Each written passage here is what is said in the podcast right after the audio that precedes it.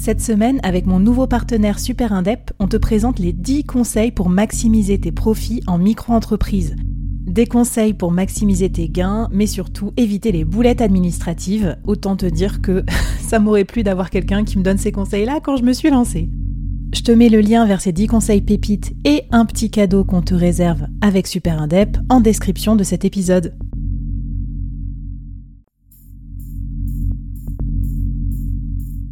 Quoi ressemblerait ton business si tu pouvais être épaulé par les meilleurs experts? Avoir un board de rêve disponible 24 heures sur 24 pour t'aider, répondre à tes questions? Je suis Flavie Prévost et ce board, je l'ai créé pour toi dans ce podcast. Tu es dirigeant, entrepreneur, freelance ou tu vas bientôt te lancer? Ne reste pas tout seul dans ton coin. Inspire-toi des conseils des meilleurs chaque jour par ici, à mon micro. Et si tu l'oses, on te mettra au défi parce que nous, ce qu'on aime bien, c'est te faire progresser vite et bien. Alors bienvenue à toi, bienvenue dans ton board et bon épisode.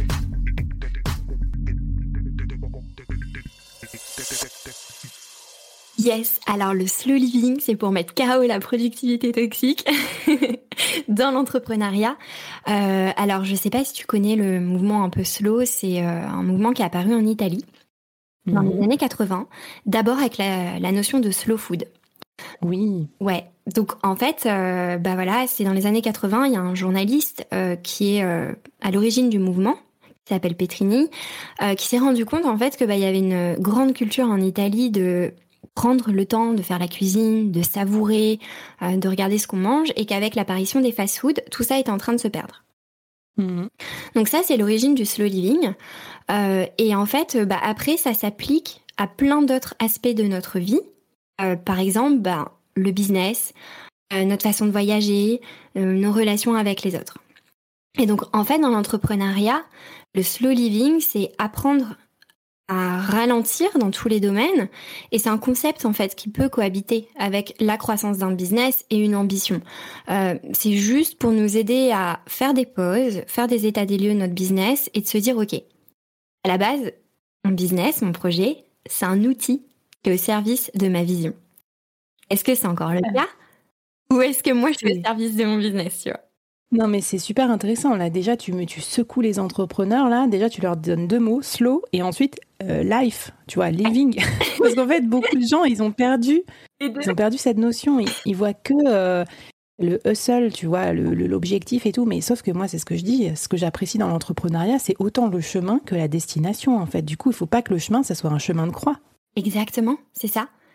Et c'est, t'as très bien résumé, quoi. C'est en fait. Euh, c'est un, jeu entre guillemets long terme. Et, tu vois, c'est vraiment quelque chose à, essayer de, se rappeler pour notre bien-être, euh, de se dire, mais mon, business, voilà, c'est un outil qui est au service de mon bien-être, de mon projet, de mes ambitions personnelles, professionnelles, peu importe. Et, euh, ça doit rester quelque chose de sain. Et en fait, ben, tu vois, c'est euh, le, le, slow living dans le business, par exemple, ça va être bah, prendre le temps de faire un business qui correspond à notre rythme pas l'inverse. Et ça peut être, ouais. Ouais, tu, alors tu, non mais c'est bien, tu vas nous donner des exemples et en même temps j'ai une question. Euh, comment ils réagissent les entrepreneurs quand tu leur parles de ça? Est-ce qu'ils sont pas un peu dans la résistance? Euh, Alors oui et non. En fait, il y a une. Euh, je pense que les entrepreneurs qui me contactent me contactent parce qu'ils ont conscience en fait que c'est pas une façon de vivre qui va pouvoir être durable pour eux, mm, qui met aussi en péril en fait leur business. Donc je pense que le premier réflexe, c'est peut-être de me contacter pour dire, ben, si je vais mieux, si j'ai mes émotions, je vais être plus productif.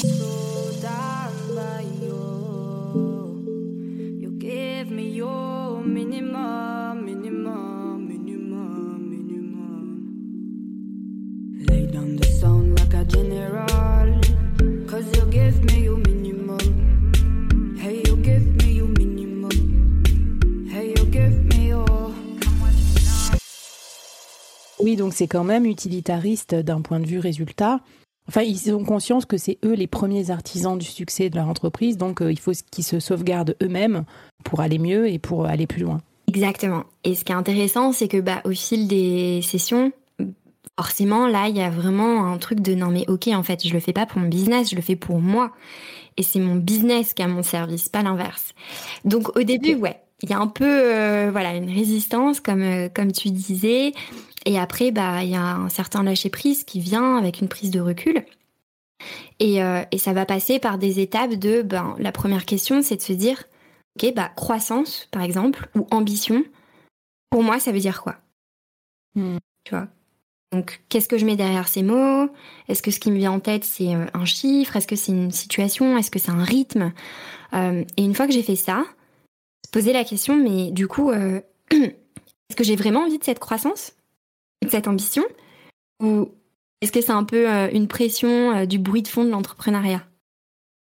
C'est vrai que c'est, on est en train de reconsidérer ça aussi, hein, parce que bah tu vois, moi je m'étais lancée pour euh, faire une start-up scalable, euh, ça, tout ce que tu veux. Et au final, je suis restée freelance solopreneur parce que c'est un mode de vie que j'adore.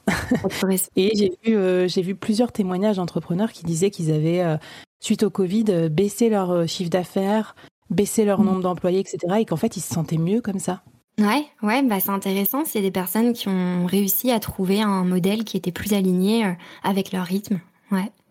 C'est un peu aussi le, le small is beautiful, l'essor des, des small businesses, ou même, euh, tu sais, le lien avec euh, l'écologie aussi, c'est-à-dire euh, est-ce qu'on a besoin de faire toujours plus, d'être toujours plus dans la croissance, ou est-ce qu'on pourrait pas avoir un mode de vie et un rythme un peu plus sain? Ouais, c'est ça, plus sobre, plus simple, plus... ouais, exactement. Ah, c'est ça. Eh ben, super. Qu'est-ce qu'on peut faire alors pour s'engager sur la voie du slow living? Euh, je dirais d'essayer de, de faire l'exercice de questionnement pour euh, définir notre propre euh, notion de réussite. Et c'est un exercice qui, qui est pas facile à faire hein, quand on essaye de faire le tri entre ce qui est important pour nous et les injonctions qu'on entend toute la journée.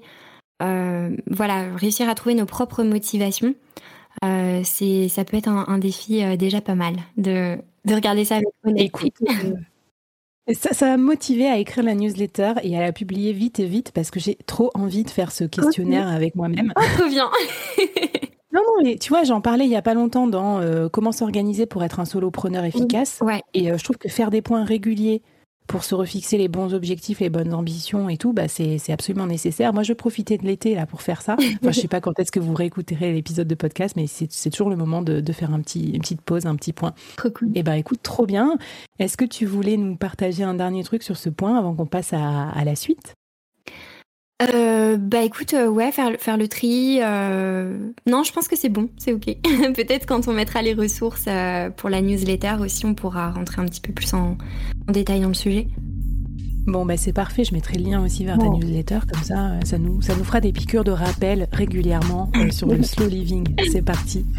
Alors dans l'épisode numéro 4, l'avant-dernier déjà de cette mini-série, tu vas nous partager une technique aussi pour appliquer euh, une meilleure gestion des, des émotions dans le business. Je vous en dis pas plus, je vous laisse découvrir l'épisode suivant.